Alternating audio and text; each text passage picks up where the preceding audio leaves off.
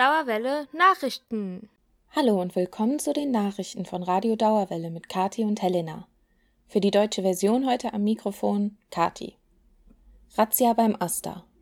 Am gestrigen Mittwoch wurden die Räumlichkeiten des Asters der Goethe-Uni durchsucht. Wie die Frankfurter Rundschau berichtet, ist der Grund für die Durchsuchungen der Verdacht der Mitgliedschaft in einer terroristischen Vereinigung. Sie soll mit dem Anschlag auf ein Gebäude des Bundesgerichtshofs in Leipzig am 1. Januar 2019 zusammenhängen. Bei Demos 4 Frankfurt heißt es Zitat Dieser Vorwurf ist ein Vorwurf gegen alle politisch Aktiven, dieser Angriff ist ein Angriff gegen uns alle. Zitat Ende. Deshalb soll es heute Abend um 20 Uhr eine Spontandemo an der Bockenheimer Warte geben. Bereits im April 2017 wurde das Studierendenhaus am Campus Bockenheim durchsucht. Das Amtsgericht Frankfurt hatte 2018 auf Antrag des Asters die Rechtswidrigkeit dieses Einsatzes festgestellt. Der AStA hat sich bis zum Zeitpunkt der Aufnahme noch nicht zu den gestrigen Durchsuchungen geäußert. Nothilfefonds Letzten Dienstag konnten Studierende Corona-Hilfen für Juni, Juli und August in einer Höhe von bis zu 500 Euro pro Monat beantragen. Die Anträge werden ab dem 25. Juni bearbeitet. Die Zuschüsse müssen nicht zurückgezahlt werden und richten sich nach dem Kontostand der Studierenden, was bereits im Vorfeld zu Kritik geführt hatte. Nur StudentInnen, die laut ihren Kontoauszügen seit Februar bzw. März weniger als 100 Euro auf dem Konto hatten, konnten die vollen 500 Euro beantragen. Bei einem Kontostand von 400 Euro standen den Studierenden 100 Euro zu. Der AStA kritisierte die Maßnahme im Vorhinein als zu spät und nicht ausreichend. Offener Brief zur Präsenzlehre. Über 2000 Angehörige der deutschsprachigen Unis haben einen offenen Brief zur Verteidigung der Präsenzlehre unterzeichnet. Der Brief betont den Wert der Präsenzveranstaltung und fordert eine, Zitat, vorsichtige, schrittweise und selbstverantwortliche Rückkehr zu Präsenzformaten. Zitat Ende. Sie befürchten eine debattenlose Verschiebung zur virtuellen Lehre nach Corona. Kritik am Inhalt des Briefes kommt sowohl von anderen Universitätsangehörigen als auch aus der Politik. Im Tagesspiegel heißt es, die Digitalisierung habe auch Gutes mit sich gebracht, was man beibehalten solle. Außerdem seien, Zitat, Überfüllte Hörsäle ebenso wenig erstrebenswert wie langatmige Videokonferenzen. Zitat Ende. Die Präsidentin der Goethe-Universität, Professorin Birgitta Wolf, hatte bereits im Mai angekündigt, dass ab Juli kleine Veranstaltungen wieder in Präsenzform stattfinden sollen. Ab dem 20. Juli stehen alle Räumlichkeiten für Präsenzprüfungen des Sommersemesters zur Verfügung. Präsidentschaftswahlen an der Goethe-Uni Letzte Woche fand die Anhörung der Präsidentschaftskandidatinnen an der Goethe-Uni statt. Unser Reporter Tobias hat sich die Anhörung für uns angeguckt. Letzte Woche war es soweit. Am Mittwoch haben sich die vier BewerberInnen auf die Uni-Präsidentschaft vorgestellt. Die Wahl soll am 8. Juli stattfinden. Aber was hat das mit uns Studis zu tun? Der Grundgedanke bei der Wahl einer Präsidentin oder eines Präsidenten für unsere Universität ist durchaus ein demokratischer. Wie oft wurde in den letzten Jahren der Wert einer freien und unabhängigen Wissenschaft auch von unserer amtierenden Präsidentin Birgitta Wolf betont. Da liegt es auf der Hand, dass auch die zentrale Verwaltung einer Universität an diesen Ansprüchen gemessen werden muss. Aber mal ehrlich, wie demokratisch ist unsere Uni wirklich organisiert? Wie demokratisch ist die Wahl zur Präsidentschaft? Dass die Hochschulpolitik ein Transparenzproblem hat, liegt auf der Hand. Die Wahlbeteiligung bei Wahlen zum Studierendenparlament oder den Fachschaftsräten ist in der Regel unterirdisch schlecht und die wenigsten meiner Kommilitoninnen und Kommilitonen kennen überhaupt den Namen unserer jetzigen Präsidentin, geschweige denn die Namen unserer studentischen VertreterInnen im Senat. Der Senat übrigens, das ist das höchste hochschulpolitische Gremium.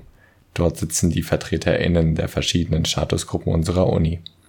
Es sind die Senatsmitglieder und ihre Vertreterinnen, die die Präsidentin oder den nächsten Präsidenten Anfang Juli wählen. Bevor die Wahl stattfindet, müssen die Kandidierenden jedoch erst zur Wahl zugelassen werden. Zu diesem Zweck stellten sich die Kandidierenden auf der Anhörung am Mittwoch vor.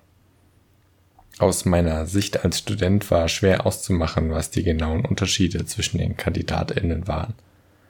Alle glänzten mit Floskeln aus Business und Verwaltung, SWOT-Analysen und Exzellenzstrategien wurden vorgestellt. Studierende kamen eher am Rande der Vorträge vor. Es war relativ klar, an wen die Vorträge stattdessen adressiert waren. Es ist nämlich der Hochschulrat, der die KandidatInnen für die eigentliche Wahl zulässt. Und wie viele Studis sind in diesem Gremium vertreten? Richtig, gar keine.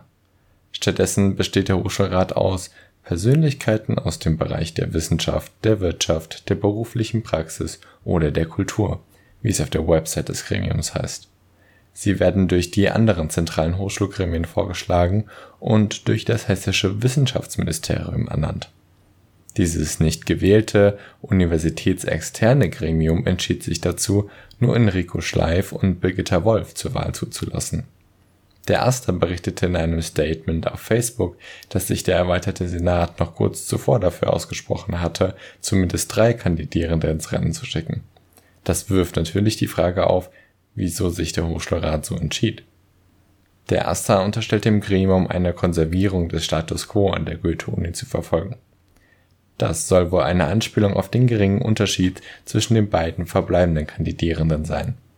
Enrico Schleif war nämlich jahrelang Vizepräsident unter Birgitta Wolf. Ein entscheidender Kurswechsel ist also nicht zu erwarten. Einerseits erschwert also die geringe Transparenz des Wirrwarr aus Hochschulgremien studentische Beteiligung an der Hochschulpolitik. Doch die Auswahl der Kandidierenden durch den Hochschulrat offenbart auch ein systematisches Demokratiedefizit am Wahlvorgang. Die Irritation über die Entscheidung des Hochschulrates zieht sich dabei durch alle Statusgruppen. Neben Studis zeigten sich auch ProfessorInnen und andere Angestellte der Uni verwundert über den Vorgang. Von einer demokratischen Hochschule scheinen wir hier in Frankfurt also noch weit entfernt zu sein.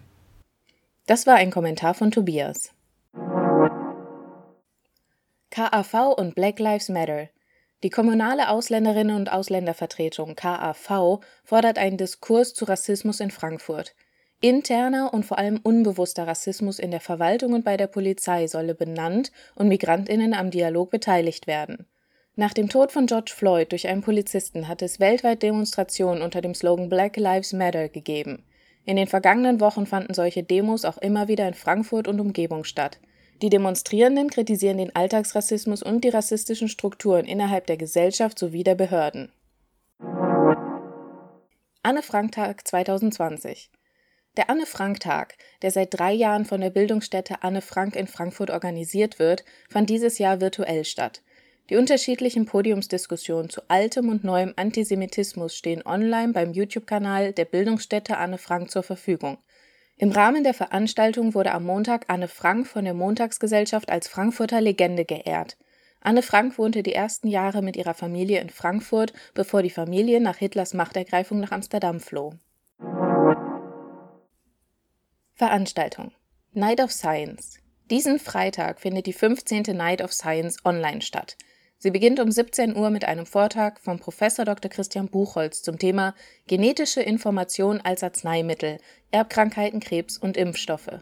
Danach können Vorträge aus den klassischen naturwissenschaftlichen Bereichen, aber auch der Psychologie und Geowissenschaften gestreamt werden. Das genaue Programm und den Link zum Streamingportal findet ihr auf www.nightofscience.de. Schwimmbäder und Tierhäuser wieder geöffnet. Seit dieser Woche haben die Frankfurter Schwimmbäder und einige Tierhäuser des Frankfurter Zoos wieder mit Hygiene- und Verhaltensregeln geöffnet. Informationen zu den genauen Regelungen und die aktuellen Öffnungszeiten gibt es auf den Webseiten der Frankfurter Bäder und des Zoos Frankfurt. Vortragsreihe Historie und Kontinuität des Nationalsozialismus in Frankfurt.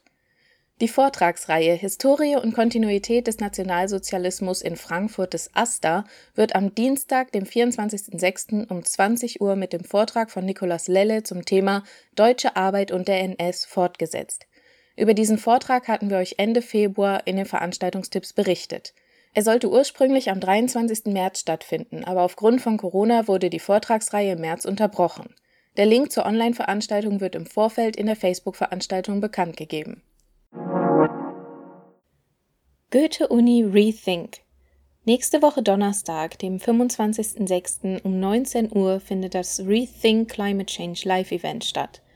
Dieses Live-Event ist eine Podiumsdiskussion mit Dr. Markus Quechenberger, Katharina Hoppe und Dr. Emanuel Stieß, die bei YouTube gestreamt wird. Weitere Informationen erhaltet ihr über den Twitter- bzw. Instagram-Account von Goethe Rethink. Das waren die Nachrichten von Radio Dauerwelle. Passt auf euch auf und bleibt gesund.